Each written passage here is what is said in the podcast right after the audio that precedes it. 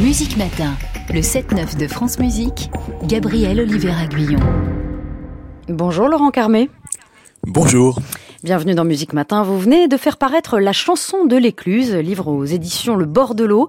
Alors en 1951, un nouveau cabaret ouvre à Paris, l'écluse, 15 quai des Grands Augustins.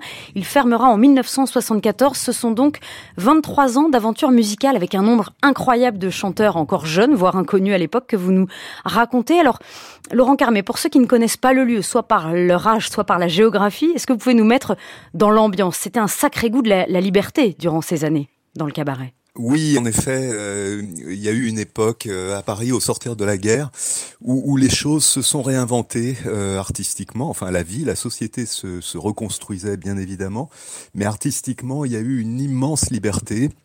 Le spectacle vivant, d'une façon générale, a explosé. C'était un moyen euh, capable de, de, fortement impacter le public et finalement qui ne nécessite pas grand-chose. Mmh euh, en termes de, de, de moyens euh, financiers. Donc en ces temps de disette, c'était parfait. Donc la chanson, le théâtre, euh, le mimodrame, tout ça, euh, tout ça s'exprimait et s'exprimait dans des tout petits lieux. Il y en avait 150, parfois 200 en même temps à Paris, des, des, petits cabarets où les choses se réinventaient librement. Et effectivement, quand on quand on voit la liste des artistes. Mm. Alors juste pour la chanson, c'est c'est c'est effarant, c'est-à-dire que sont sortis en même temps ou sur une petite dizaine d'années Aznavour, Béard, Brel, Barbara. Ferré, Ferrat, Juliette Gréco, Borisian, Anne Sylvestre, euh, Claude Nougaro, Georges Moustaki, Bobby Lapointe. Enfin, c'est, c'est tout à fait hallucinant et c'est cette histoire que j'avais envie de raconter avec Marc Chevalier, qui a été un des patrons de l'Écluse, donc un des cabarets les plus en vue de cette époque. Effectivement, l'une des richesses du livre vient aussi directement du, du cofondateur de l'Écluse avec André Schlesser, donc Marc Chevalier, qui est mort en 2013, euh, dont nous avons là des, des, entretiens inédits. Il raconte par exemple comment il sélectionnait les candidats, ou ses débuts aussi avec euh, André Schlesser pour leur duo Marc et André, sa définition de la chanson, le rapport euh, texte et musique. C'était compliqué de, de réunir toutes ces archives, ces, ces documents? Laurent Carmé euh, C'était pas compliqué, c'était un gros travail, mais c'était pas compliqué. Il existe quand même pas mal de choses euh, sur cette époque euh, de la chanson qui est un peu un âge d'or. Oui. Euh, les entretiens avec Marc Chevalier n'ont pas été du tout compliqués. C'était un homme extrêmement affable et généreux et partageur oui, de son expérience. Mmh. Et, et, et, et, voilà, et ces longs entretiens ont été ont été faits. Ils ont été initiés par euh, une amie euh, sociologue et enseignante à la Sorbonne qui s'appelle Cécile Prévost-Thomas. Et puis ensuite, moi, je me suis occupé de, de réaliser tout ça.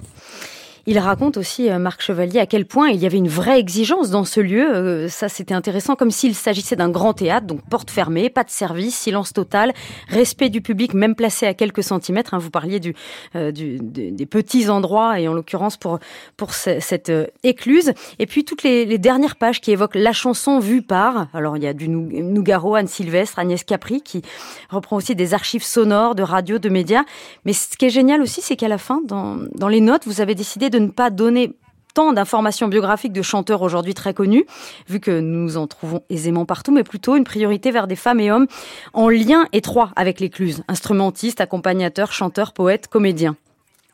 Oui, absolument. C'est-à-dire que on, on retient euh, tous ces grands noms que, que j'ai cités auparavant, mais en fait, ce, ce tissu artistique euh, était euh, composé de tout un tas de gens, d'artistes qui, qui n'ont pas fait forcément d'immenses carrières ou qui mmh. n'ont pas laissé leur nom au, au Panthéon, mais qui ont fait un travail extrêmement valeureux et extrêmement important.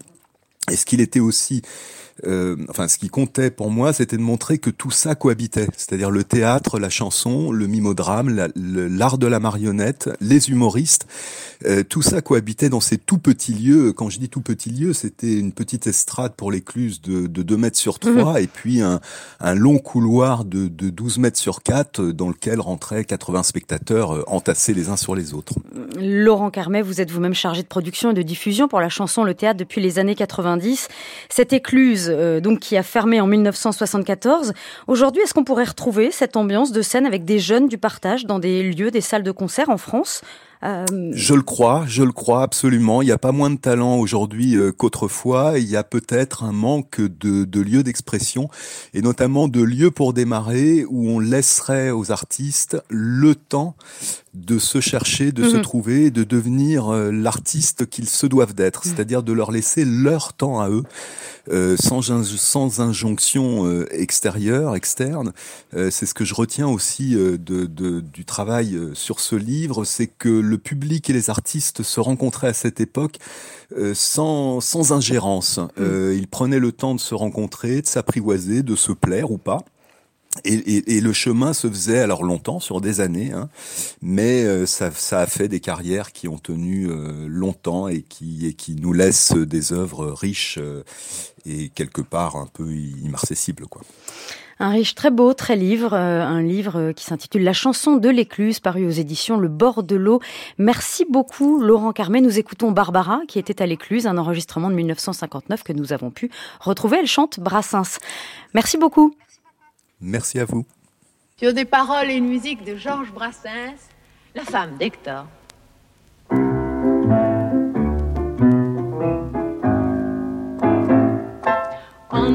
De Babel, laquelle est la plus belle, la plus aimable parmi les femmes de vos amis.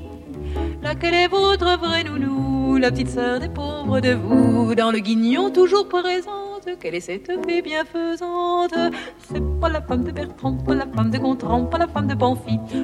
C'est pas la femme de Firmin, pas la femme de Germain, ni celle de Benjamin. C'est pas la femme d'Honoré, ni celle de Désiré, ni celle de Théophile. Encore moins la femme de Nestor, non, c'est la femme d'Hector. Quand on vous prend la main sac, répond Dieu dans un sac, et qu'on vous envoie planter des choux à la santé. Quelle est celle qui, prenant modèle sur les vertus des chiens fidèles, reste à l'arrêt devant la porte en attendant qu'on vous en sorte C'est pour la femme de Bertrand, pas la femme de Gontran, pas la femme de Bonfils. C'est pour la femme de Firmin, pas la femme de Germain, ni celle de Benjamin. C'est pas la femme d'Honoré, ni celle de Désiré, ni celle de Théophile. Encore moins la femme de Nestor, non, c'est la femme d'Hector. Et quand l'un d'entre vous meurt, qu'on vous met en demeure de débarrasser l'hôtel de ses rêves mortelle. Quelle est celle qui remue tout Paris pour qu'on lui fasse au plus bas prix les funérailles gigantesques, pas nationales, non mais presque. Pas la femme de Bertrand, pas la femme de Gontran, pas la femme de Pamphile. C'est pas la femme de Firmin, pas la femme de Germain, ni celle de Benjamin. C'est pas la femme d'Honoré, ni celle de Désiré, ni celle de Théophile. Encore moins la femme de Nestor, non, c'est la femme d'Hector. Et quand vient le mois de mai, la jolie temps d'aimer sans écho dans les cours, vous hurlez à l'amour. Quelle est celle qui vous plaint beaucoup?